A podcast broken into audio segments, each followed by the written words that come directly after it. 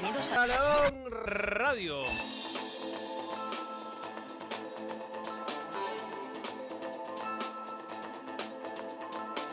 Balón Radio.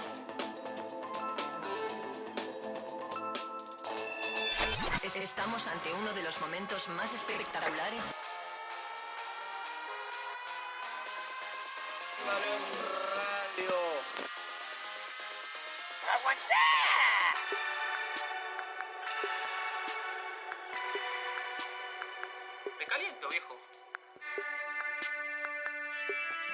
Evita tocarte.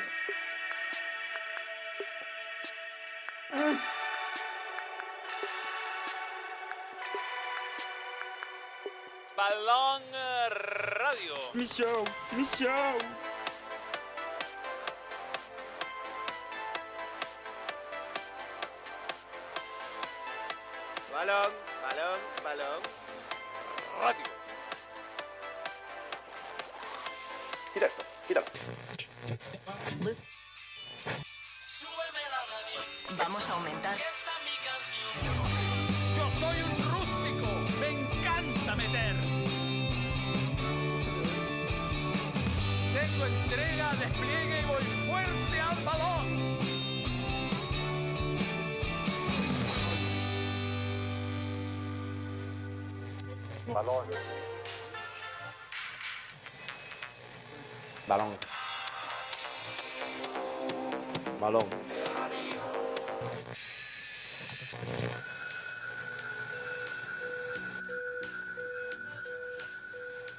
Balón.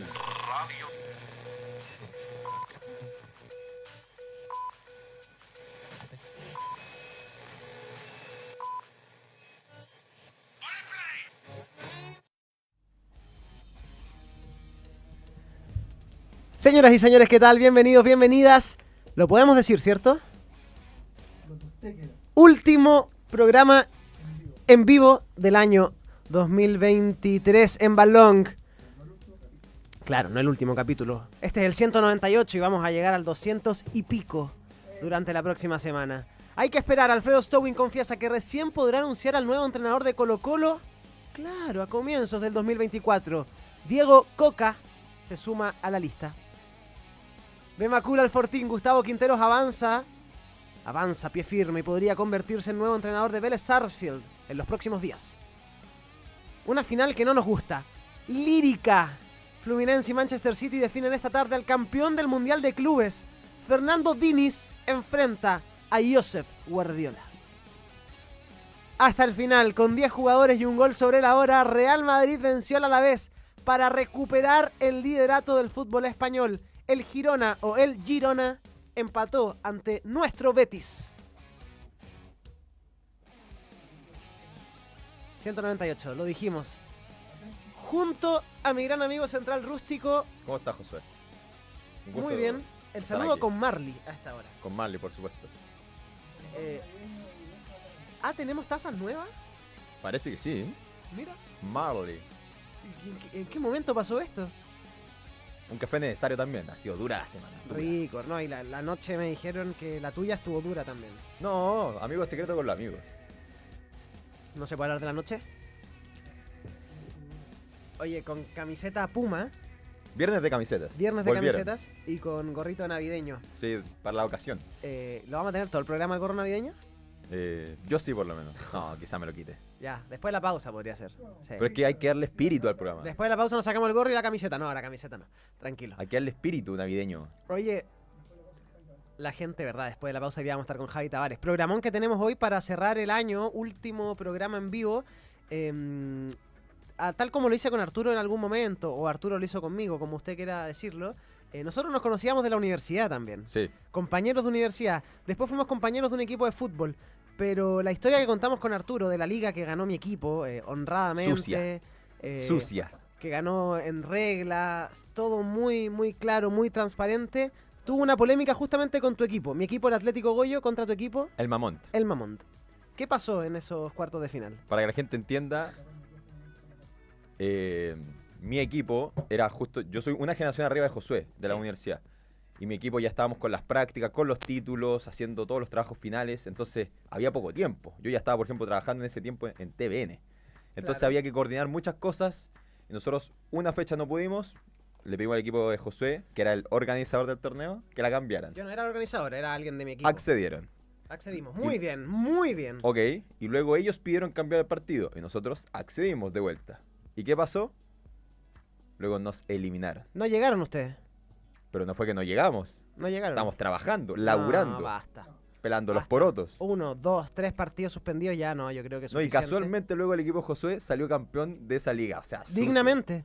Le dimos vuelta el partido al equipo de Millán y ganamos la final 1-0 con una Y llegada al arco un en todo dato, el un partido. facto, eh, el equipo Josué jamás se había ganado a mi equipo. O sea, era una eliminación segura, segura. Después digamos que jugué en tu equipo y les di una copita, Copita. copita, porque no fue Sí, copa. con grandes amigos con Josué, nos conocemos hace mucho tiempo. También con Arturo. Equipo C hoy día del balón, ¿no? Equipo C, Equipo claro. C. Ya con Arturo era B por mí más que por Arturo, pero ahora ya Derechamente- estamos los dos que vienen debajo. Equipo D le dicen ahí, bueno, sí. Sí, no. Tal vez. Onda, cuando, cuando estés jugando y sacáis los suplentes, los suplentes. ¿Qué más le ha hecho a Puyú trabajar tanto? ¿Podemos saludar a la gente mientras? Antes de entrar en los temas, en materia, porque hay harto que... ¿Dónde están Manuel y Gonzalo? Eh, no podemos decir dónde están, pero están ocupados. Dupla italiana, Inmóviles, Chiro y Donnarumma. Donnarumma. me Donnarumma, gusta, sí, me gusta. no, ya... eh. Josué no da ni para equipo B, es verdad, es verdad, no doy para equipo B. Saludos para ti, José Ignacio Rojas Hernández. Oye, pero Eh, José, mostremos las camisetas, porque sí. esa es una camiseta especial, que es la que ocuparon los jugadores cuando salieron campeones de la Copa América. Esa fue la que ocuparon en, la- en los festejos. Está linda, está linda. Está linda, sí. Que dice campeones y la estrella. No se te vaya a perder. A mí es. La gente que me sigue en redes sociales sabe que me encanta esta camiseta, que es de mi papá, que es del matador Salas, que ocupó el Alacio. Esta es original, por si acaso, que se la saqué del closet a mi viejo. Ah, qué buena. Bonita, ¿no? Muy linda, está, no, está muy linda, histórica. Eh, y atrás tiene el estampado del matador. ¿Qué número? El 9. Número 9 del matador. Muy bien. Que la gente comente qué regalos futboleros le han llegado en Navidad, ¿no? Claro, o qué regalo les gustaría, todavía estamos a tiempo, Sí. a lo mejor alguien los lee por ahí. Eh, Andrés Belmar, Josué, tú jugabas Hattrick, yo jugaba Hattrick. Qué buen equipo, qué buen juego que era online Hattrick, armaba uno de equipo. Eh, alcancé a llegar creo a cuarta división, no, no me dio para más. Era, había que tener mucha paciencia, mucho tiempo, pero claro, en época escolar jugué mucho Hattrick. Hoy me dedico más al fútbol manager, por más que desde que entré a trabajar en una nueva pega, no he podido jugar un solo partido de fútbol manager. Porque me ocupaba horas de, Horas. horas de Yo inversión. nunca jugué eso, lo admito. El Football Manager te, te cuenta cuántas horas llevas jugadas en total. Y eh, te lo cuentan días. Entonces de repente llevas jugando 48 días y 3 horas, ¿te parece? No, por favor. Es un poco deprimente. La Cuando te gente llega ese empieza a decir dato, sus un regalos. Unas chuteadoras. La gloriosa de la U 2024. Ah, el abono de la, de la Universidad de Chile. El abono de la... Buen regalo es un abono para tu equipo. muy un abono para tu equipo, sí. Eh, claro, el tema es si la U va a jugar dónde. En, en el Se Nacional. supone que es nacional. Se supone, yo lo veo. Yo lo veo difícil. Difícil. Polera retro, sí, esta es original. Bonita camiseta. Sí, linda. Grande Tavo Manía que dice que jugó en tercera división en Hattrick. Qué buen juego. Me gustaría algún día retomarlo eh, cuando sea millonario y no tenga trabajo. Difícil. La polera de la URSS 1988, Matías Ramos. ¿Tú tienes Bueno. recuerdo de, de esa camiseta? No, No, yo tampoco. Oye, ya, eh, escuchemos a Alfredo Stowin eh, para entrar en materia. Presidente de Blanco y Negro se mandó esta declaración eh, y la vamos a comentar. Desmenuzar. Eh, Analizando el tema, obviamente nos interesa mucho. Eh, la gerencia deportiva presentó su metodología de trabajo, eh, los análisis que se están haciendo, el, el- el perfil. Eh, desgraciadamente este periodo no ha sido muy cómodo para avanzar porque están todas las fiestas y todo el, el tema de vacaciones, así que se está, se está conversando sobre eso, pero no, no, no hay nombres por el momento. Sí, yo diría que dado la- el problema de, la- de las fiestas en que estamos y los días, eh, yo lo veo, no, no lo veo muy probable que sea antes de fin de año. Eh, Ahora, nosotros lo que nos interesa, por supuesto, lo antes posible, pero también no nos interesa apresurarnos eh, y sacrificar la, calidad de un nombre. Así que, y, eh, y además, como ustedes saben, eh, a los entrenadores en general, la decisión sobre Gustavo y nuestro cuerpo técnico que estaba vigente la tomamos hace muy poco, así que después de eso solamente fue posible iniciar conversaciones, de manera que llevamos en realidad muy poco. Ya, ahí está la, la declaración de Stowin. Eh, antes de entrar en materia, Camilo, por esta declaración y por el futuro de entrenador de Colo Colo, decir que Gago fue anunciado en Chivas de Guadalajara y Milito, Gabriel, también está descartado. Ya se había descartado su el día, ahora a Gago y a, y a Milito. Está difícil el panorama de Colo Colo, por este tema sobre todo pienso yo de que no había un plan B, evidentemente, eh, y eso habla de una planificación que ya era mala, definiendo el futuro de Quinteros muy por encima del término del campeonato, incluso después del término del campeonato, y ahora más aún que Colo Colo está pateando la, la elección de su nuevo entrenador. Totalmente. O sea, mi pregunta que tengo con lo de Colo Colo es, ¿qué le puede ofrecer Colo Colo al entrenador que venga? Porque Colo Colo no está en la fase de grupos y por el presupuesto que tiene Colo Colo, o sea, ¿qué entrenador puede ir a buscar en este momento? Ya hay demasiados candidatos descartados. Lo que yo te decía, ¿qué le puede ofrecer Colo Colo a un entrenador que se supone tiene que ser bueno? Como dijo su gerente deportivo con Ross Internacional. Entonces, ¿qué, qué cosa puede atraer a un entrenador a venir a Colo Colo en este momento? Sí, no, qué, qué difícil, qué difícil esa, esa decisión. Cuando llega Quinteros, bueno, claramente estaba sin club Quinteros, no es que lo sacaron de un club para venir a Colo Colo, aparte que viene a, a salvar el descenso en ese momento. A mí me da la sensación que con todos estos temas que había en Colo Colo, Stowin eh, y sus declaraciones que uno entiende muy poco, lo que ocurrió con Camacho, el presidente del Club Social y Deportivo la semana pasada, eh, te está mostrando que en Colo Colo eh, las aguas no están tranquilas en, en términos di- dirigenciales y que eso fue algo que se calmó al menos en algún momento con Quinteros. Con- con- con eh, Quinteros, con. Quinteros como entrenador de Colo Colo. Logró eh, alinear, entre comillas, porque siempre hay diferencias a los dirigentes de Colo Colo de un bando y otro, junto con los del Club Social que estuvieron liderando en algún momento la presidencia de Colo Colo con Quinteros en, en el club. Eh, y ahora, como que es un retroceso absoluto, puede tener o no relevancia o significado la salida de Quinteros para este nuevo terremoto, diría yo, que se está como armando dirigencialmente en Colo Colo, pero lo tomo por la pregunta que tú hacías. Llegar eh, a Colo Colo. ¿Qué le ofrece Colo Colo? Hoy le ofrece una dirigencia que está turbulenta, que está separada. No, y Colo Colo juega contra el tiempo porque estaba buscando la información. El 8 de enero Colo Colo par- parte a supertemporada. Ese es el día que tienen que volver a jugar. Entonces, Stowen dice que ya no va a estar este año. O sea, después va a tener una semana exactamente para buscar entrenador. O sea, no tiene tiempo Colo Colo prácticamente. Entonces, te habla de la mala planificación que tuvo el club. Que dijeron, no nos vamos a quedar con Quinteros, pero ahora ¿qué hacemos? Y parece que un entrenador mejor que Quinteros, ¿dónde se va a conseguir un entrenador mejor que Quinteros por el presupuesto que quiere Colo Colo? ¿Y qué te parece el nombre de Coca? Eh, circula Coca, eh, Diego Coca, fue bicampeón con Atlas en México y viene a dirigir a la selección mexicana. No le fue bien, pero al menos es un nombre que ya tiene campeonatos en una liga como la mexicana, Campeón Eh, con Racing también. campeón con Racing y ya estuvo en selección, o sea, tiene un perfil al menos de, de dirigir equipos importantes, ser campeón fuera. Me parece que es un nombre de todas formas bueno. Después No, uno puede entrar a analizar, a analizar lo futbolístico específicamente de Coca, pero, pero al menos el nombre me suena bien. No, es un técnico atractivo. eh, como tú decías, sabe estar en equipos grandes, sabe salir campeón en equipos grandes. Si es un técnico con un carácter fuerte, también hay que decirlo. Entonces, Sí. hay que ver cómo se adapta al, al plantel, al contexto club que tiene Colo Colo, que es, como tú decías, tan turbulento. Yo eh, escuchaba las declaraciones de Stowin, decía, eh, no, las vacaciones, las fiestas no han complicado. O sea, cuando termina el torneo, Colo Colo no sabía que había Navidad, no sabía que había Año Nuevo. No, no, Claramente existe eso. O sea, él, ellos, que es su trabajo, tienen que saber que están estas fiestas, que puede que sea complicadas las negociaciones, pero es un panorama que ellos tenían claro cuando terminó el torneo. Entonces me parece que esa declaración de, bueno, nos vimos complicados por las fiestas. O sea, como so- hoy hay- había 18 de septiembre. Mucho ojo con quién es el representante de Diego Coca, ¿sabes tú? ¿Quién es? Cristian Bragarnik. Mira. Hubo mucha polémica eh, con Coca en México por las citaciones que hacía el entrenador, eh, porque se decía que Bragarnik lo puso y que Bragarnik lo sacó. Eh, y si llega Diego Coca a Colo Colo, eh, suponiendo esto, es una información aún muy preliminar, va a tener Colo Colo que lidiar con un fuerte representante como es Bragarnik. Se cuestionó en algún momento la relación de Quinteros con Felicevich. Por ejemplo, hubo reuniones, eh, eh, llegaron jugadores de Felicevich a Colo Colo, pero ahora está esta situación de que Bragarnik es el representante de Diego Coca. Hubo mucha polémica, yo recuerdo, en México por las convocatorias principalmente de Coca, así que ahí hay otro punto también. Eh, ayer yo escuchaba a Manuel y lo decía, y, es un pensamiento, me parece, de, todos. Todos tienen representantes, sí, todos tienen representantes, pero cuando tú le das la pasada a representantes eh, con este nivel de influencia en los clubes como Bragarnik, yo creo que hay un punto importante. Y aparte, por lo que te digo, hubo polémica ya con Coca en México. Que por eso hay que tener cuidado o sea, todos los jugadores y entrenadores tienen representantes y es válido, pero el tema es cuánto poder adquieren cuando llegan a un club. Y es sabido que hay entrenadores que llegan a los clubes y empiezan a pedir jugadores de, de su paño, de- del mismo representante, y hay que tener ojo con ese tema.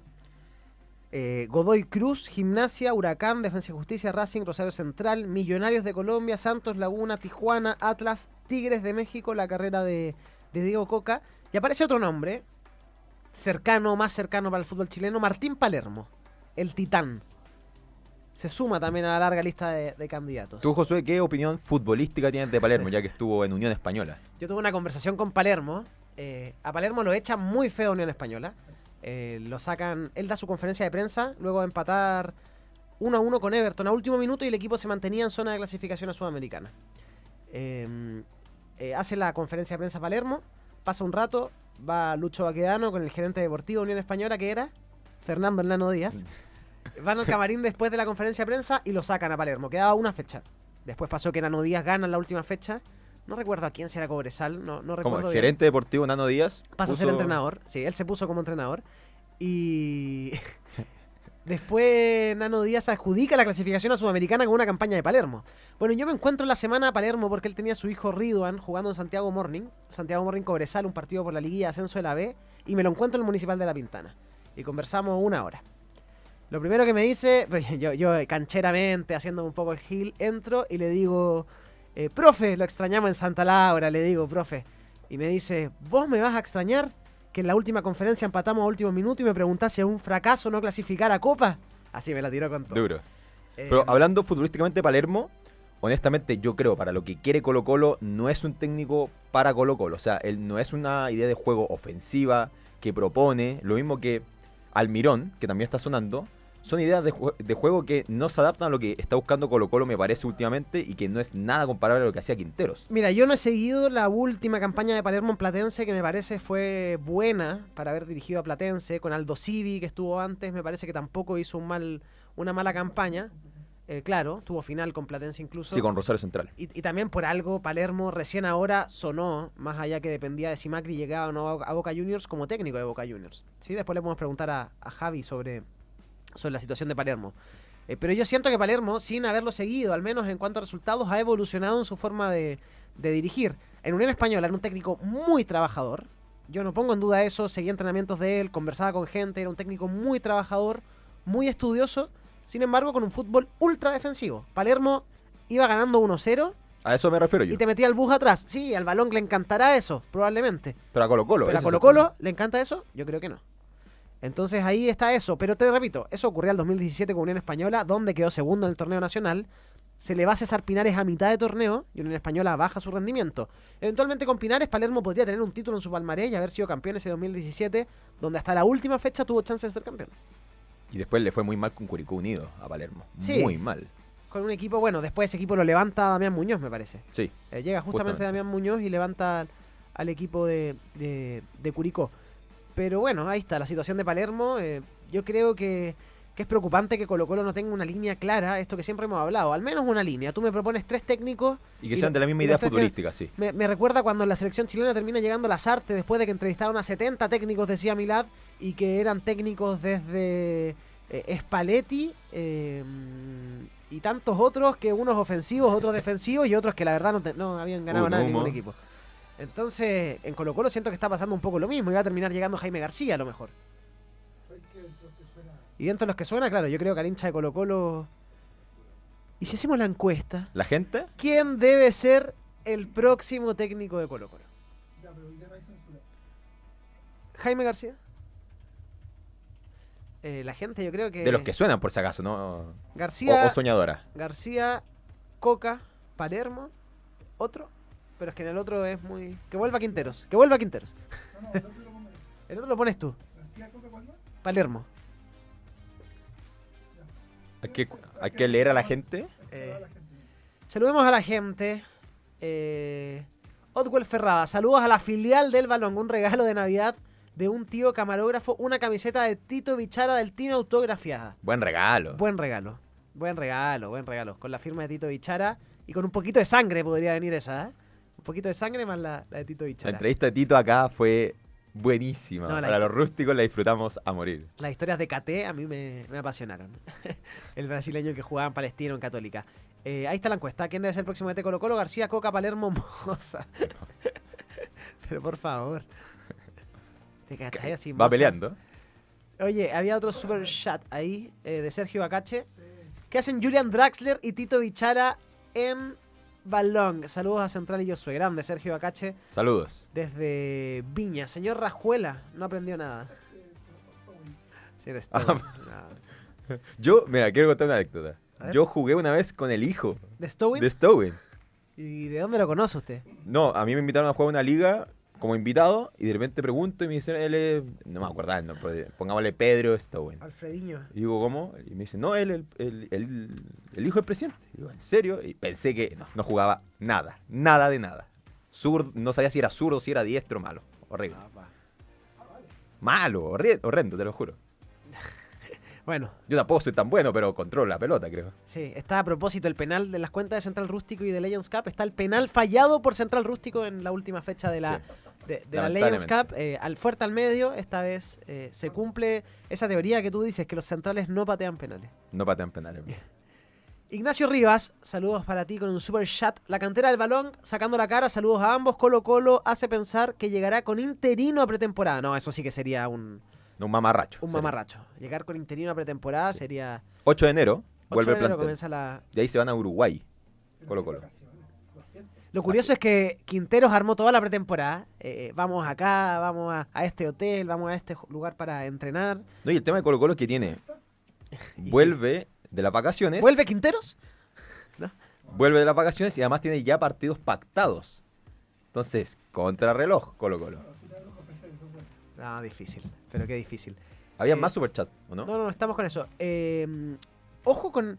eh, antes de entrar, hay un escándalo extradeportivo que sacuda a Colo Colo, que ya lo vamos a mencionar. Antes, eh, Camilo Quinteros se acerca, se acerca a Vélez Sarfield. Me parece interesante, interesante movida si es que llega Quinteros a Vélez. Dicen que, bueno, ya se reunió con la dirigencia de, de Vélez, que ya llegaron a un acuerdo en lo deportivo y están ahí viendo el tema económico. eh, un equipo como Vélez que ha sacado mucho jugador joven en las últimas temporadas y que Quinteros, bueno, eh, si algo se le destaca, entre otras cosas, en Colo Colo, fue justamente que sacó harto jugador joven, le dio oportunidad a muchos eh, jugadores de la cantera de Colo Colo y podría llegar a Vélez Sarsfield. No, y Vélez fue un equipo que eh, la temporada pasada no fue buena. Estuvo peleando el Gareca descenso. incluso en algún momento. Sí. Después llegó el gallego Méndez que se cambia de equipo. Eh, ¿En qué equipo estaba el gallego? ¿En Colón puede ser? No recuerdo bien, pero se cambia en mitad de temporada, se cambia Gallego Méndez de Colón, no recuerdo si era Colón, a Vélez. Y A generó Vélez. una polémica brutal. No, pero me parece que es un buen técnico Quinteros para una reestructuración que quiere hacer Vélez, porque estuvo peleando el descenso, tuvo que cambiar jugadores. Entonces me parece un buen paso para él, para él además, que me parece que hace tiempo quería dirigir en Argentina y Colo Colo yo creo que lo va a extrañar honestamente a Quinteros. Sí, sí. Eh, va a ser difícil eh, para el entrenador que llegue porque Quinteros dejó la vara alta. Yo sigo sin entender esa gente que lo quería fuera Quinteros a como de lugar. Insisto, si hubiera habido un plan B en Colo Colo, tal vez eh, podía ser. Los ciclos a veces hay que terminarlos. eh, es mejor terminarlos de esta forma que con una renuncia del entrenador en mitad de un torneo, con un despido por malos resultados o por alguna situación mala. Pero insisto, el reemplazante de Quinteros no está claro. eh, no hay un lineamiento claro en cuanto a qué se quiere. A qué se quiere. Así que está difícil. Está difícil. Mira, Camilo. Carla Melín, Central Rústico, soy tu fan. Sí, es mi, mi novia. Ah, Sí. bueno. Saludos a Punta Arenas, porque eh, eh, es de Punta Arenas. Es de Punta Arenas. Sí, y está en Punta Arenas. No sé. Sí, no. Donde en esta época oscurece a las 1 de la mañana y sale el sol a las 4. Qué lindo. Qué Lindo ganas Punta de, de volver a, a Punta Arenas, a las Torres del Paine. Ahí estoy. de Unión de Santa Fe, era el gallego Méndez. Eh, pero bueno, ahí está. Eh, y ojo que eh, Bouzat y Matías de los Santos, uno que poco usó Quinteros por lesión, otro como Bouzat que le servía de comodín en cualquier posición. eh, están en Vélez, vuelven a Vélez por, porque estaban a préstamo en Colo Colo, así que podría reencontrarse Quinteros con ellos en Vélez. Bausat, que dentro de todo me parece que fue un jugador, no fue descollante, pero Ni cerca de ser descollante. cumplió, cumplió. Y cumplió con lo justo, me parece a mí. Se puso el overall. Un jugador que se adaptó a las posiciones que necesitaba el equipo. Sí, sí. sí. Gousat, en un momento fue Gousat. Eh, es verdad. el hermoso Bouzat. El David Beckham. Pa- parecía. Chapa fue en salida. Eh, Bueno, oye, eh, y hay un escándalo extradeportivo que yo me lo estoy desayunando, la verdad, literal. No tenía idea. Pero de acuerdo a lo que. a mi trabajo en club, sé que pasan estas cositas. Eh, 22 jugadores están siendo investigados de Colo Colo por haber falsificado licencias de conducir emitidas en la comuna de Nancagua, región de Higgins. Orden judicial emanada del juzgado de garantía de Santa Cruz que dice relación con la incautación de documentación para la obtención de licencias de conducir clase B respecto de 22 personas. Eh, O sea, claramente tiene que ser investigado. sí. Eh. No, yo decía que en, que en clubes tuve esa experiencia, pero la, mi experiencia es que gente eh, que tú tienes algún contacto y te permiten a lo mejor saltarte la fila y algo así. Pero de ahí a falsificar me Sí, parece o- que, es otro tema. que es grave. Sí, un tema es como tener un típico pituto para acelerar un proceso, Claro. pero otra cosa es falsificar un documento. Espero que no esté involucrado Jordi Thompson y Damián Pizarro, pero si hay 22 personas involucradas, yo creo que alta chance que están Damián y Thompson involucrados en esta en este tema de la licencia de conducir. Eh, una lástima, una lástima para, para, para ellos, pero bueno, eh, las cosas hay que hacerlas bien y si no las hacen bien, eh, lamentable. Que sí, lo Colo Colo tiene que preocuparse de varios temas. ¿Y hay que hacer una de estas? No. Después. A la vuelta ya. Oye, em, antes, algunas movidas del fútbol chileno, Camilo. Marco Borñino, 26 años argentino, mediocampista, llega a Cobreloa, viene de Farul Constanta, actual campeón del fútbol rumano. Muy bien. Eh, Leandro Requena renueva en Cobresal Buen portero, y Felipe Campos renueva en Everton. buen central. Dicen Lateral que- de todo. Lateral, sí, de todo. Dicen que Alfred Canales eh, está muy cerca ya de la Universidad Católica. Eh, ojo, porque espero ratificarlo durante este programa con la... ¿El nuestro? ¿Pero seguimos nomás? ¿Repetimos? Hola, ¿cómo están? Bienvenidos. Ah. El Skype. Ah. Eh, ah, fue eso, el... Ok, pasa. Y Saavedra, Eh, dame un segundo, un segundo. Canales muy cerca de Católica. Farías, Agustín, esperaba en horas de ayer la, la oferta de Católica formal, pero estaban ya muy encaminados. Y. Saavedra ya es un hecho, Camilo, que, que deja Católica, ¿no? sí, es que termina contrato Saavedra. Claro, y no va a renovar. O sea, me parece que Saavedra llega a ese momento donde los jugadores, me parece, quieren dar el salto, eh, demostrarse a sí mismo que quizás está para un fútbol más competitivo. Saavedra que lo ganó todo con Católica, me parece que ciclo cumplido, no, no, porque, no porque se vaya así, sino porque lo ganó todo con Católica, fue titular siempre. Me parece que le haría bien irse a un fútbol internacional y mejorar, un, eh, subir el nivel competitivo, una liga argentina quizás. Y Ahora- terminando contrato es mucho más fácil. Sí, pero no está... ¿Tú lo ves a ese nivel? Porque acá en Católica viene a la baja, me parece a mí Saavedra. Hace rato dejó de ser el jugador que, que, era, que era candidato siempre a nóminas en la selección, que en algún momento alguien lo ha haber pedido de titular en la selección al lado de los volantes históricos que tenemos. Eh, me parece que es un jugador que, que, ya bajó su nivel y dejó está lejos de su pick. Y si en algún momento tenía que salir, me parece que era antes. Sí, concuerdo en eso, pero también hay que ver el momento de la Católica. O sea, Manuel, por ejemplo, lo recalcaba siempre de que Saavedra jugaba, no estaba en un buen nivel, pero jugaba solo en la mitad de la cancha. No tenía compañeros, no tenía mediocampistas que lo, que lo cubrieran.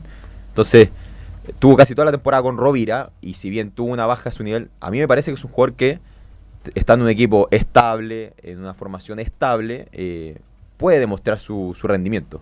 Es verdad. Bueno, ahí está lo de Saavedra. Vamos a ir actualizando esa información en las próximas jornadas. Eh, antes de la pausa, Cristóbal Campos sería ofrecido en parte de pago por Rodrigo Holgado, un préstamo seguramente a Coquimbo, para que llegue Holgado. Y Holgado, si sale de Coquimbo, Coquimbo tiene que buscar reemplazante. Y suena Ronnie Fernández, que está en el Bolívar y que, ojo, lo quiere Beñat San José en el Atlas de México. Así que, bueno, ahí hay que ver cómo se mueve ese mercado.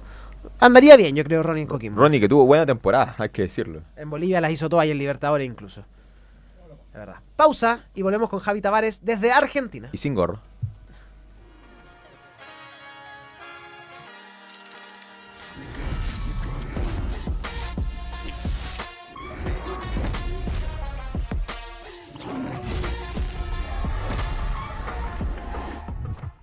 Olvídate de los cálculos y los ajustes de presupuesto. Obtén la nueva guía del experto en tu Easy más cercano, con las mejores marcas, precios y todo lo que necesitas para tu proyecto. Easy, renueva el amor por tu hogar. Hola, soy Manuel de Tesanos Pinto, algunos me conocen como Manuel. Y tengo un anuncio muy importante para hacer. Porque voy a Concepción, sí, vuelvo a Concepción el próximo 30 de diciembre, antes del año nuevo.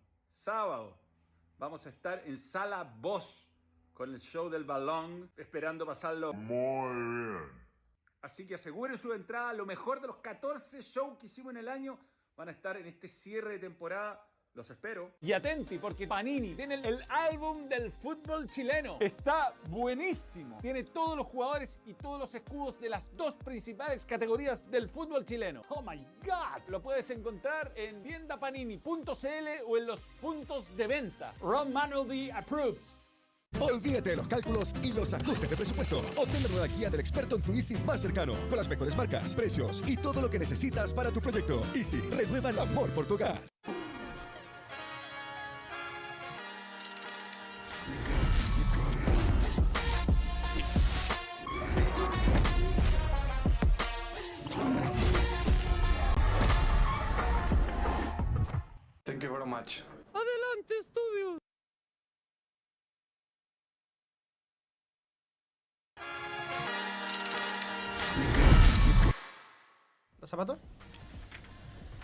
Ya estamos de regreso junto a Puma.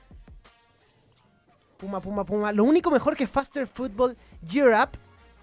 Un fútbol aún más rápido. Acelera con las nuevas Ultra and Future que llevan Neymar Jr., Kingsley Coman, Fridolina Rolfo, Julia Grosso, Jack Grealish. Encuéntralas en todas las tiendas Puma del país. Y Puma.com. Ahí está el QR, código de descuento, balón 20, 20% de descuento con ese código zapatos que tienen todos estos jugadores y también Central Rústico, ¿no? Hasta mediados de enero, sí, el 15. Muéstralo, por Balón favor. 20. Pero muestra muestra del tuyo también. Son distintos. Son iguales. Ah, los de atrás son los otros. Easy. Por favor, a la cámara, Camilo. Mira, mira, mira. Los que tú tienes es los que están mostrándose ahí. Ahí, ahí. ¿Cuál te gusta más? Me gustan más los que tú tienes. Oh, y la textura. Buena textura. No, extraordinario. Están muy lindos los zapatos Puma, la verdad. Eh, sí, ahí está el QR con el código de descuento. Balong20. Un 20% de descuento. Eh, impresionante. Hasta el 15 de enero eh, pueden tener camisetas, no como estas, porque ya no salen, pero sí camisetas muy bonitas como las que tenemos acá, por ejemplo. El City, el PSV, el City Borussia que juega hoy. Mi favorita, la del Milan. Eh, sacaron la blanca del Milan hasta ahí al fondo. Eh, pero muy lindas, muy lindas camisetas. La verdad que tenemos Puma, código de descuento, Balong20. Ahí está, para que hagan uso del descuento. Y ahora que se acerca la Navidad, ¿cómo no? ¿Cómo no ahora con la Navidad? Y en Easy, si usted quiere tener los mejores materiales para comenzar sus proyectos, váyase a la segura inscribiéndose en Club Mundo Experto de Easy con descuentos sobre descuentos, muy importante. Descuentos sobre descuentos en varias categorías, ideales para esa renovación que están haciendo en su hogar. EasyMundoExperto.cl, también el código QR entonces para eh, comprar materiales. Hay mucha gente que en verano le gusta hacer Remodelaciones. eh, remodelaciones, eh, la piscina, el quincho. Yo no tengo ni lo uno ni lo otro en mi hogar, pero bueno. Eh, algún amigo que tenga piscina y quincho, le voy a dar el dato de Mundo Experto, el QR, descuentos sobre descuentos para que me invite. Yo le digo, mira, yo te doy el dato de Easy, tú me invitas a tu piscina y tu Terrazas. quincho y hacemos un rico asadito en este verano. No, y cambiar la terraza. Cambiar la terraza. Es verdad. Poner otra. Ya estamos con él, Javi Tavares desde Argentina. Javi, ¿cómo estás? Junto a Central Rústico el día de hoy.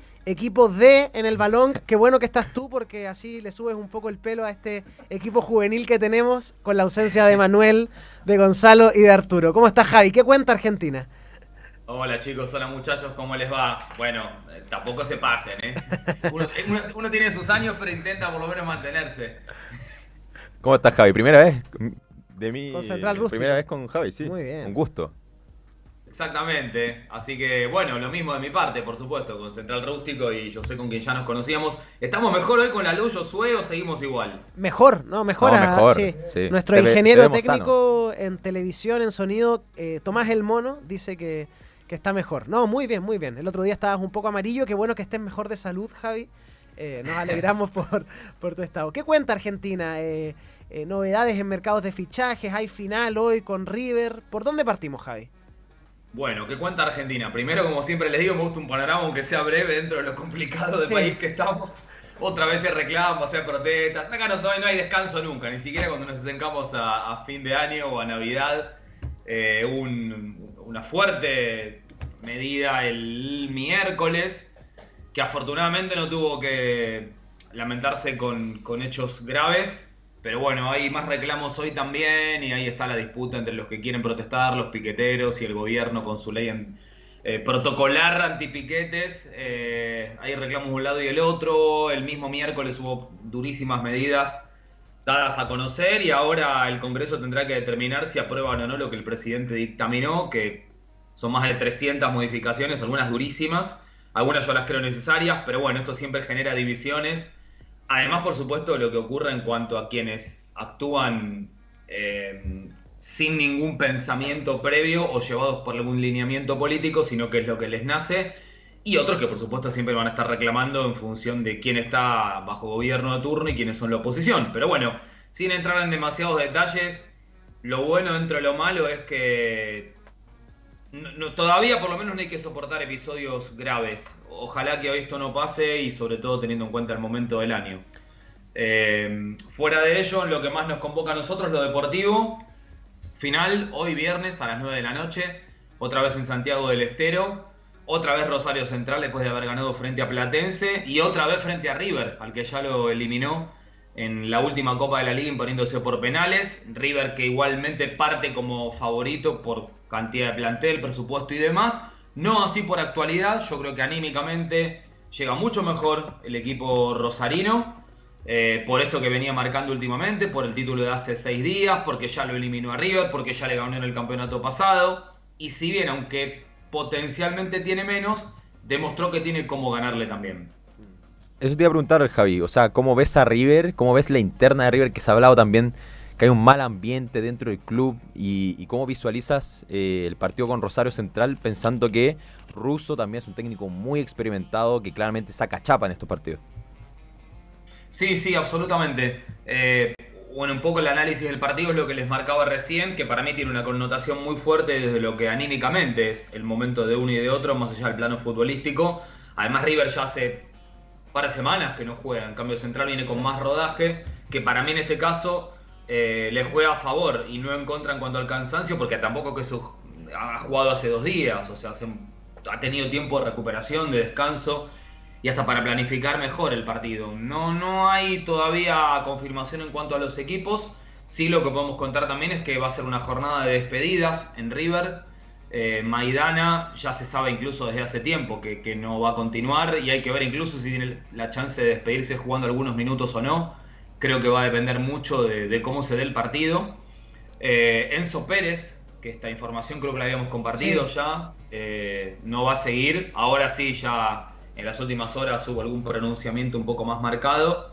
Eh, la información que yo tengo es que se va a jugar al exterior, por más que aquí en las últimas horas circuló la posibilidad de jugar en Estudiantes de La Plata, club donde él jugó y fue campeón de América. Pero reitero, yo vengo manejando desde hace por lo menos dos semanas que Enzo Pérez quiere ir a jugar un último año fuera del país, al exterior. Si se quiere, no está mal, de mal, no está mal decirlo, hasta asegurar, digamos, el último tramo de lo que económicamente le puede llegar a proporcionar eh, esa posibilidad. Tiene 37 años Enzo, así que hay que ver dónde puede llegar a, jugar esta última temporada. Y tal vez, ¿por qué no? Darse un gusto en el regreso, ya no con River, sino tal vez con Deportivo Maipú, un ah. equipo que estuvo a punto de ascender eh, y finalmente no lo, no lo logró. Y es su club de, de origen, el club de sus amores, además de River, con lo cual no descarto que eso pueda llegar a darse dentro de una temporada. Nicolás de la Cruz es otro de los que se va a marchar, esta vez creo que sí, ya de manera definitiva, tantas veces se habló de su posible pase, se va a jugar a Brasil. Y del lado de Rosario Central, lo que decía acá el amigo y un poco destacábamos, uno centra toda la atención en, en ruso y en algunos jugadores muy interesantes que ha tenido, el caso de Campas, que incluso tiene mucha incidencia Miguel Ángel Russo en su arribo a Central, el muy buen año de Malcorra, eh, lo de su arquero, Brown, que termina siendo titular después de la salida de Tevez y ha sido fundamental para que Rosario Central haya ganado el último título y ahora tenga la chance de jugar este trofeo de campeones. Javi, eh, y lo último que te quiero preguntar de esta final, leí ayer una información de que Echeverry podría ser titular en River. Eh, ¿Qué hay de cierto en eso o, no pasa de una especulación periodística? En principio es una especulación periodística. ahora ya hablo un poco de la información y también de, desde lo que creo. Me parece que puede llegar a ser un primero o segundo cambio, pero no lo veo como titular Echeverry, de quien, como sabemos, después de su muy buena actuación en el Mundial Juvenil, terminó todavía de saltar más a la fama y al reconocimiento mundial por las declaraciones de Xavi y este interés del Barcelona. Eh, de hecho, se frenó un poco esto ahora, por supuesto porque está este partido.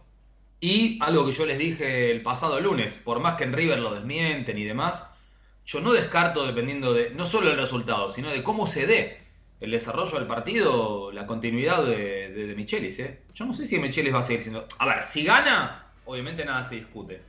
Ahora, si no llega a ganar, dependiendo de cómo es el, el desarrollo del partido y el resultado de la final, yo me atrevo a poner en duda la continuidad de un entrenador, y esto no lo digo desde una opinión personal. Para mí, de Michelis tiene que seguir siendo el técnico de River. Ganó la primera mitad del año y durante buena parte de este 2023 no fueron pocos los que coincidían en que el mejor fútbol en Argentina lo proporcionaba River. Eh, por lo tanto, si esto se llega a dar, tendrá mucho más que ver con el último tramo de actualidad y con un vestuario que no terminó de, ser dentro de lo que el propio de Michelis quería y algunos futbolistas, y por qué no los dirigentes, que son los que principalmente sostienen la idea y, este presente de que más allá de cualquier resultado, de Michelis tiene que continuar en su cargo. Javi, eh, tenemos la información de que Gustavo Quinteros estaría muy cerca de Vélez Sarfield. Si sabes algo de esa información. Lo mismo que ustedes. Eh, sé que está cerca, pero no, no con confirmación o no con un acercamiento pronunciado en las últimas horas. Vélez, eh, después de la salida de Méndez, eh, pensó en varios candidatos. Eh, el más fuerte que se había instalado era Gabriel Milito, pero que en los últimos días dijo que no, que agradeció, pero que no, no quería esa propuesta. Uno de los que había circulado, y también lo comentamos con Josué, no sé si había nombrado a Vélez, pero sí les había hablado de lo de Luis Ubeldía. Sí. Que desde el club lo, lo pretendían pero por lo menos por ahora el entrenador eh, se quiere tomar un tiempo, él eh, se quedó con ganas de continuar en liga, pero bueno, fue la nueva dirigencia la que determinó que no continuara el técnico argentino, que por supuesto se reinstala y con, con fuerza después de los títulos ganados este año a nivel local, el último domingo ante Independiente del Valle, que es otro de los grandes equipos del fútbol ecuatoriano, y por supuesto la Copa Sudamericana, que ganó ni más ni menos que frente a un equipo brasileño.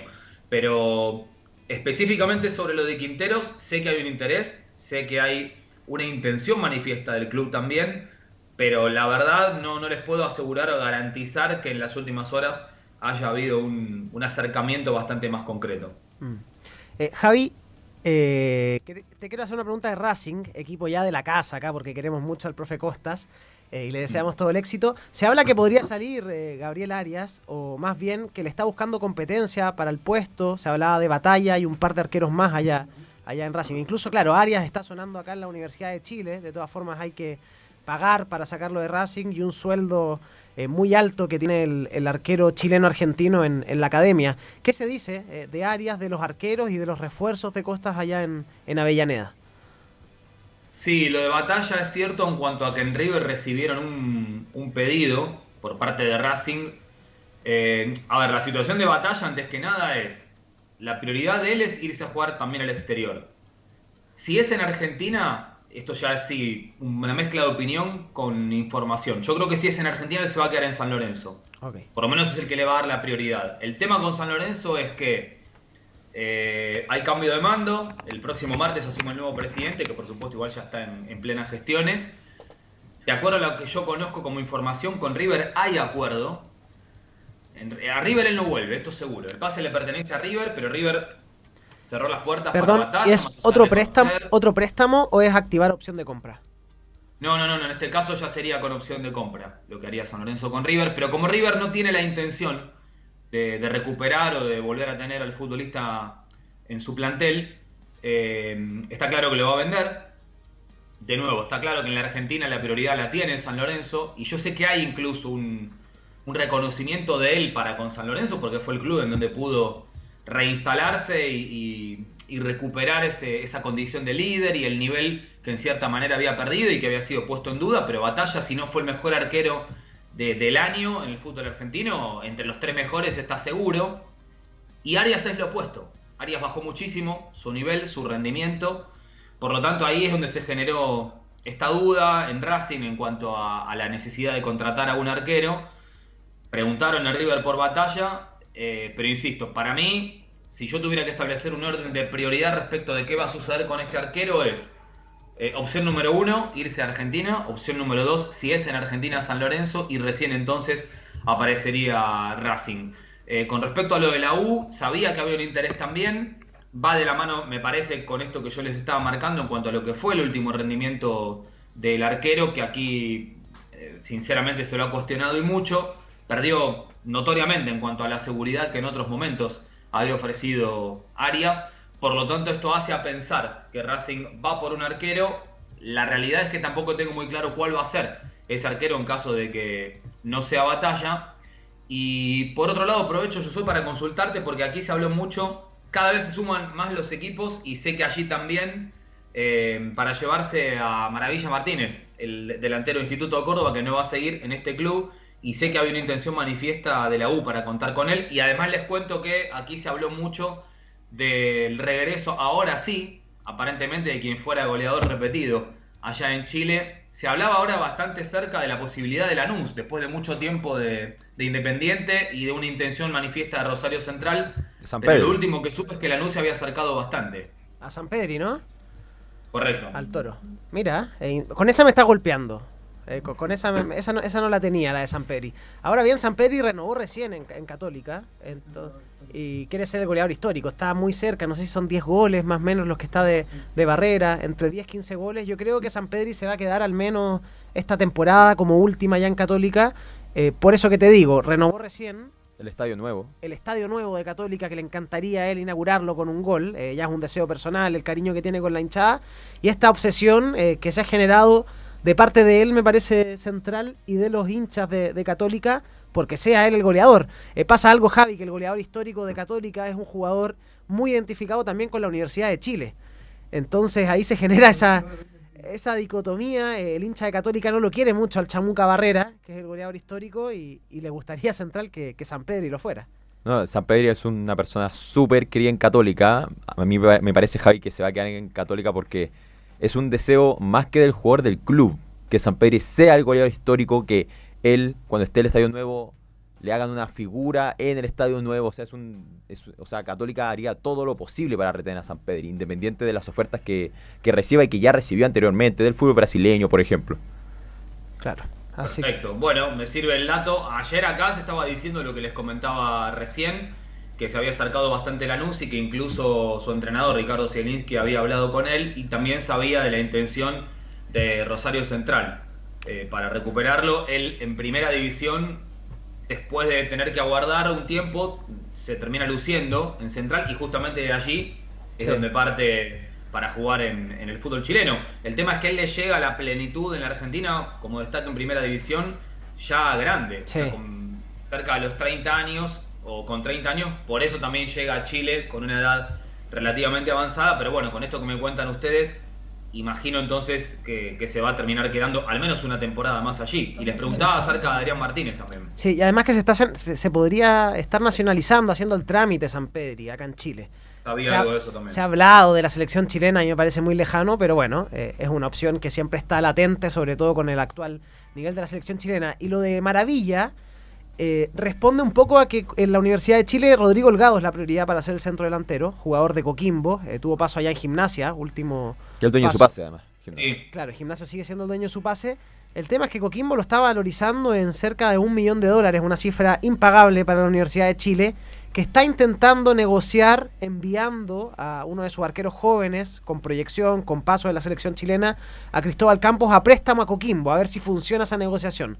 Me parece que si lo Delgado no funciona, ya en definitiva irían por Maravilla, eh, el jugador que tú mencionabas, eh, y podría ser la opción. Buena temporada que tuvo allá en Argentina, eh, interesan los goles, se pagan, y yo creo que la U estaría yendo por el central, ¿no? Sí, no, ha sonado. Lo que yo le quería preguntar a Javi era esta opción de Coca o Palermo Colo Colo. ¿Cómo, cómo ve esos entrenadores para, para llegar a un club tan grande como, como Colo Colo?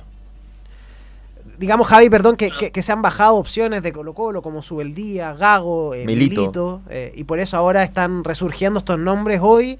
Todos los días cambian, pero hoy con más fuerza son Coca y Palermo.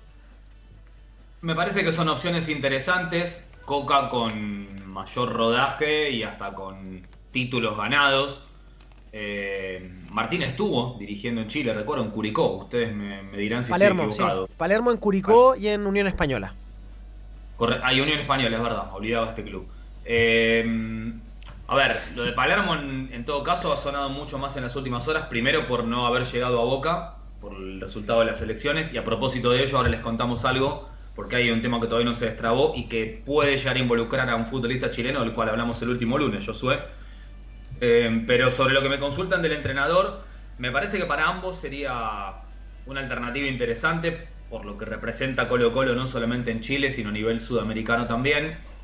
Eh, eh, Diego Coca tiene ya un nombre ganado fuerte con, con rodaje, con título, con reconocimiento en México, más allá de que su paso por la selección no ha sido bueno, además de ser muy breve. Eh, lo de Palermo, sinceramente, va más de la opinión que desde la información, porque, de nuevo, lo, lo que más se ha hablado de él aquí es la no llegada a Boca Claro. Y las últimas declaraciones eh, reafirmando todavía más su distancia con, con Riquelme, eh, re- reconociendo el mismo que en el periodo en el cual estuvo Riquelme a cargo del fútbol los últimos cuatro años eh, fueron propicios para que más de una vez se lo consultara él si podía ser el entrenador y eso nunca ocurrió, aun cuando coincidieron en diferentes eventos y han conversado y, y Riquelme jamás le preguntó o le propuso a Palermo si estaba interesado en ser el entrenador de Boca, sabiendo que por supuesto Palermo hubiera dicho que sí inmediatamente.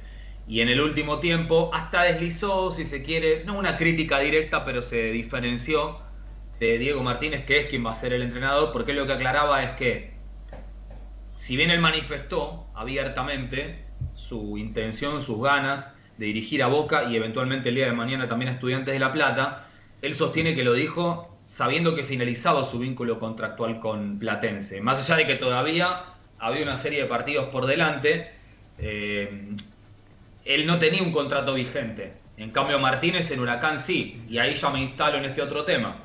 Martínez anuncia a él que no va a continuar en Huracán, rompiendo el contrato que tenía firmado, todavía con seis meses por delante.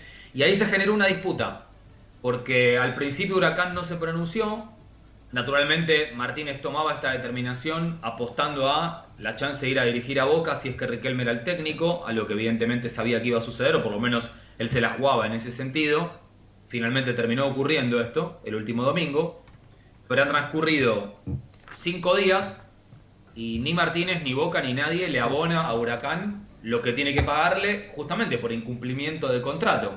Y Huracán se ha puesto firme en ese sentido eh, a través de su propio presidente. Yo creo que esto se va a terminar resolviendo, no, no, no me parece que sea algo de, de difícil solución, por el contrario, pero bueno, a la vez hay un dinero importante que el entrenador, ya sea de motu propia o como parte del contrato que Boca le va a pagar de manera adelantada, tendría que depositarle ese dinero a Huracán para que entonces sí quede liberado para firmar su contrato con Boca. Si no, lo insta a que se presente a los entrenamientos cuando inicie su pretemporada Huracán, que en realidad no es la idea porque Huracán ya tiene entrenador. Yo se los contaba el lunes pasado, que es Facundo Saba.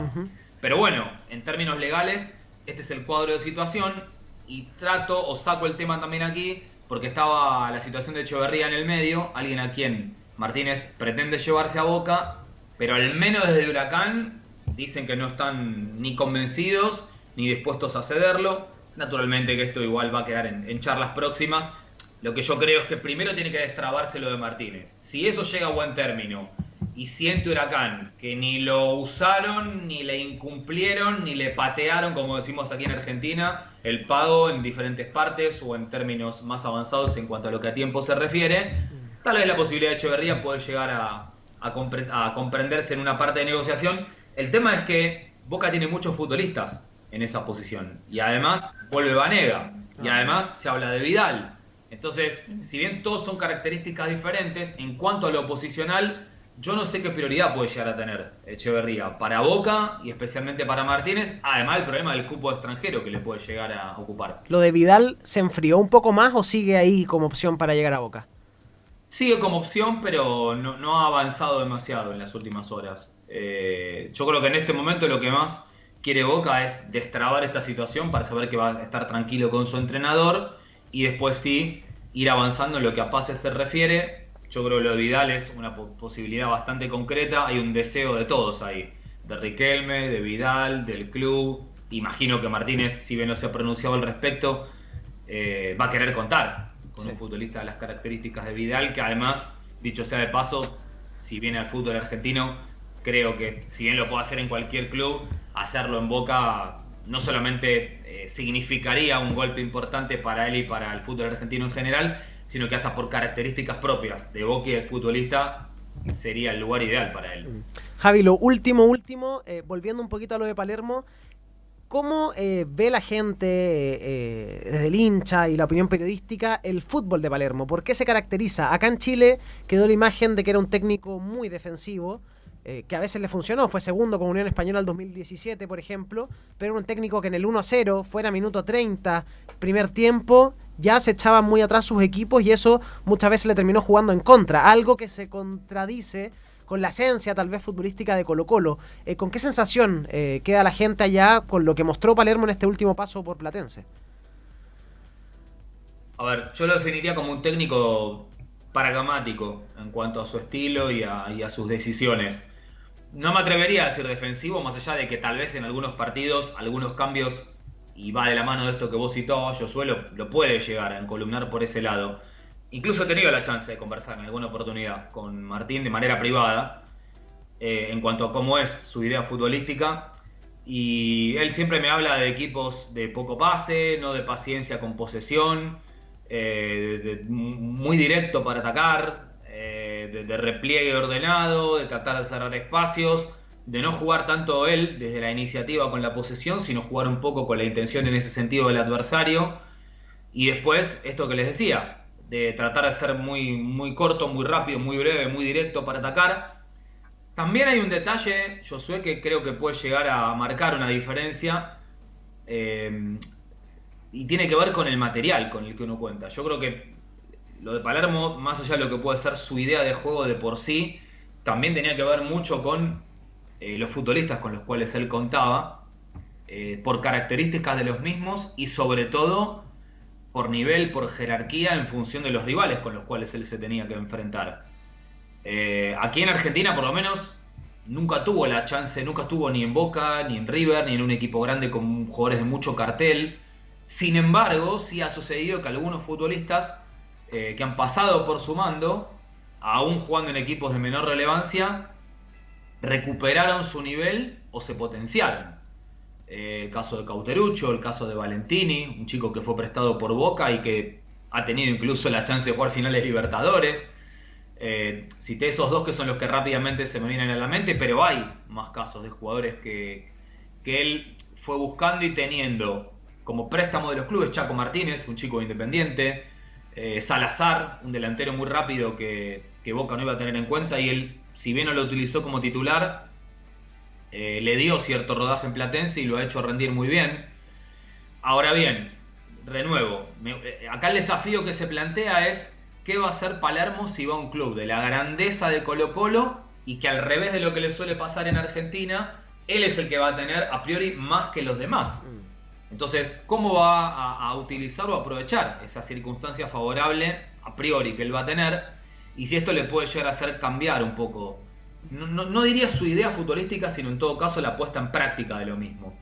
Y, la verdad es que es un interrogante, que no, no, sabría cómo respondértelo, porque insisto, las veces que hablé con él, él me hablaba de las dos cuestiones. Por un lado, cómo juegan sus equipos, pero a la vez sin separarse de la idea de con qué material contaba él en esos equipos en cuanto a características de los futbolistas, de los futbolistas y naturalmente también a la jerarquía de rivales con los cuales él se tenía que enfrentar. No, no es que escapo a tu pregunta, sino que traté de dar una respuesta completa porque es difícil ser contundente.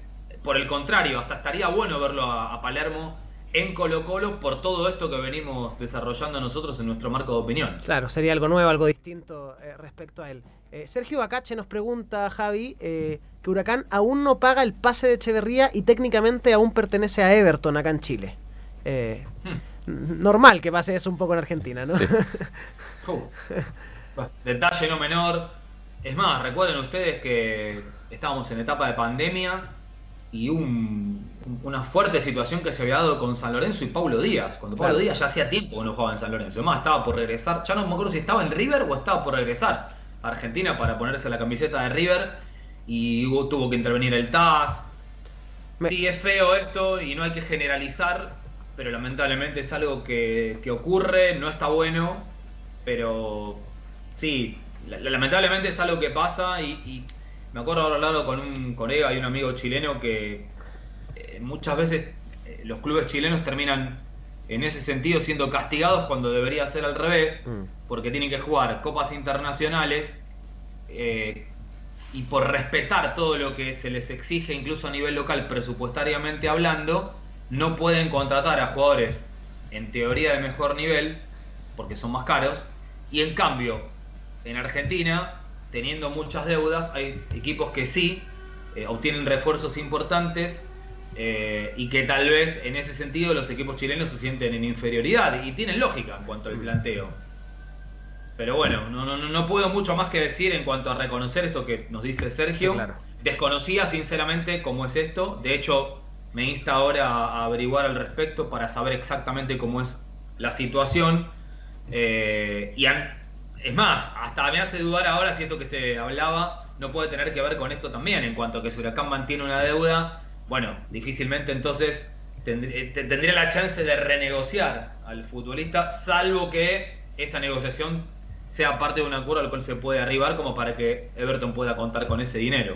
Me tocó, de hecho, escribir el comunicado a mí de Palestino cuando depositó eh, San Lorenzo, depositó el dinero de eh, correspondiente al TAS. Qué, qué lindo momento. No me cayó ninguno, eso sí, pero bueno, al menos escribir el comunicado fue, fue agradable. Javi, eh, saludando a Yap también, que, que siempre en su estilo nos dice, uno siempre imagina tener un trío, pero este trío dice que está a otro nivel. Eh, menciona a Tomás el Mono, por supuesto, pero también a Javier apoyando la fantasía de cualquiera, dice Yap. Javi, te deseamos felices fiestas, eh, gran abrazo para ti. eh, y bueno, estamos en contacto, muy atentos a lo que ocurra esta noche con River y Rosario Central. Un abrazo grande para todos, para el amigo Jap y su calidad de mensaje también. No sé cuál será su sueño de trío, pero bueno, si a él le gusta. Este, se respeta. Eh, Respetables. Gracias a ustedes. Gracias Chao, Javi, que estés bien. Felices Eh, fiestas. Ha sido muy lindo esto estar comunicados en la segunda mitad del año sobre todo y bueno, hablamos ya con Manu, con Gonza como para continuar con este vínculo ya en los primeros días de 2024 también. Así que lo mejor para ustedes también, un, un lindo cierre de año, feliz Navidad, feliz año. Y aquí estaremos, y saben que en cuanto me dé una vuelta, por supuesto, por Chile, como siempre les digo, donde tengo a mi hermana, que esta vez no, no va a ser inmediato, por lo menos por ahora, ¿eh? nunca se sabe. Allí estaré visitándolos en persona. en El asado. Va el asado. Claro que sí, eso tenemos que hacer. De acá donde Manuel, muy bien. Abrazo, Chao, Javi. Javi, Felices fiestas, chau. Gracias, un abrazo para todos, ¿eh? beso para los amigos también, allí que se conectan. Muy bien, Javi Tavares. Gran abrazo para él, para toda la gente desde Argentina también. La comunidad del Balón en Chile, Argentina, Venezuela, con una noticia también de eh, hace muy poquito. Mucho cariño para Javi en los comentarios, ¿no? Y, Mucho y- cariño. y- y la- mucha gente, José, diciendo Josué. Josué, sí, es verdad. 500.000 ofrece Huracán y Everton pide 800, dice Sergio Acache. Pero, pe- pero entonces no acordaron el pago, eso es lo más, lo más curioso que, ¿Veamos la que- encuesta? que me viene a mí. Julián Alfaro a nada de volver a la U, dice Sebastián Valenzuela. Julián Alfaro, que fue juvenil de la U. Claro, inclusive. último paso en Magallanes. Ahí te deja, si, si se concreta eso, te deja claro que la U va a cambiar el esquema. O sea, ya dicen que Maxi Guerrero ya está listo. Julián Alfaro es otro extremo, entonces la U, que no tiene extremos ahora en el plantel, me parece que con eso te deja evidentemente que va a buscar un cambio de esquema, quizás un 4-3-3. Mira, puede ser. Eh, la encuesta, García se inclina más que Moza, más que Palermo y más que Coca para ser el próximo DT de Colo Colo. Interesante que la 46%. gente le guste García. Sí. A mí me parece un técnico, eh, o sea, tuve la oportunidad de estar con él en la gala crack de TNT. ¿Ya? Muy cercano, era muy del diálogo fácil en el sentido de que te explicaba tu idea futbolística, así que, o sea, a mí me gustaría la verdad como... Como entrenador. Curiosa la, la- la foto con la que presenta Gremio Azoteldo. Mira, lo ponen ahí paradito en la, en la pelota. Este fue el edit, me parece que de Manuel. Eh, Soteldo, nuevo jugador del. Gremio. Sí, no, no estaba para jugar en la B. ¿eh? Hay que decir que Soteldo va a tener que llevarse es la espalda siempre esa jugada. Una jugada que te marca de por Ya vida. fue, Ya fue. No, está muy buena. ¿Un mate dónde? Sí, al costado. Ah, porque... Quizás toma mate. Porque un saludo a toda la comunidad venezolana del balón, porque hay harto venezolano que, que nos sigue. eh, ahí está. Como diría Gonzalo Fuyú. Poco like. Poco like. Oye, eh, bueno, al cierre, al cierre, cierre, cierre. Hoy final de Mundial de Clubes. 15 horas. La verdad yo no he seguido nada del Mundial de Clubes, pero nada. Eh, no sabía que hoy día era la final, me enteré por la pauta. ¿15 horas? 15 horas. La voy a ver. Es en Arabia Saudita. Eh, no, eso, eso sí lo tenía claro. Vi la derrota también del Al Ittihad, me enteré. Lo único que me enteré. Eh, el City con un Fluminense está difícil para el City, que no tiene a Haaland. Por un este error reglamentario no pudieron inscribir a Haaland. Eh, eh, tampoco a Doku, bueno, De Bruyne, que ha estado lesionado gran parte de la temporada. A ver si Sudamérica saca la cara alguna vez. Está difícil, pero, pero vamos a ver. Tem dice que gana Fluminense, ojo. La última vez, Josué, que un equipo sudamericano le ganó a un europeo en el Mundial de Clubes fue el 2012. Corinthians que le ganó a Chelsea. Con gol de Pablo Guerrero. mira. Yo me acuerdo que yo estaba en Brasil, viaje estudios. Ah, qué li- pero qué ¿sí? lindo. Y me acuerdo que fue una locura, pero total. O sea, la gente salió a las calles, o sea, locura total. Y estábamos en el sur de Brasil, no en Sao Paulo en sí. Qué linda época. Sí. Eh, no, la, de, Pero- la del Corinthians, digo yo. Para que la La- gente sepa, la una pequeña cartelera. ¿Ya? A ver. Hoy día a las 15 horas, final del Mundial de Clubes. Ya. Fluminense contra el Manchester City. A las 17 horas juega el Aston Villa con el Sheffield United. Interesante Aston Villa que está en la parte alta de la tabla. Puede meterse más arriba aún. Y a las 21 horas, trofeo de campeones River Plate con Rosario Central. Mira, esa final va a estar interesante. Yo voy por River. Yo voy por River. Ibacache, Sergio. Estaba préstamo con opción de compra, el jugador se valorizó y Everton subió el precio. Ah, ya, es la, es la opción de compra para que siga, entonces. Ah, ya. Eh, Maxi Salas, nuevo player de Racing. ¿Cómo, cómo? ¿Cómo, cómo? ¿Lo pidió el profe Costas? Maxi Sala, buen delantero Maxi Sala. Que terminaba contrato con Palestino. Confirmado. Lo pidió Gustavo Costas. Y llega a Palestino. No está. Llega Racing. No está aún ratificado de forma oficial, pero ya dicen que va a ser nuevo refuerzo de, de Racing. Maxi Salas que, que estuvo en Palestino. Y que. Qué grande Maxi Salas. Buen amigo de esta casa radial de Balón Radio. Ya, Central, un placer. Josué, ¿qué va a comer de cena navideña? Eh, lo que venga. ¿Pavo? No, no, no. ¿Papas duquesas? Me carga el pavo. No, yo comidita árabe. Siempre. Mira. Siempre, siempre. Un rellenito. ¿No española? ¿No española? No, no. Soy de rojo, pero de equipo nomás. ¿Usted, Árabe- usted qué va a comer? Maxi Salas confirmado en Racing. Con esa noticia nos vamos, nos llega Colo Colo, nos sigue en Palestino, confirmado como jugador de Racing Club de Avellaneda. Que estén bien, nos vemos eh, gusto, en la José. semana. Seguimos con los programas, seguimos con los programas de la semana, grabados pero en vivo. Esas cosas que tiene el YouTube, especiales, especiales. Y sigan en redes sociales a Fuerte Pero al Balón. Eso. Chao. Que estén bien. Muchas gracias por sintonizar. Balón. Nos vamos. Adiós. Besitos, besitos. Chao, chao. Stop streaming.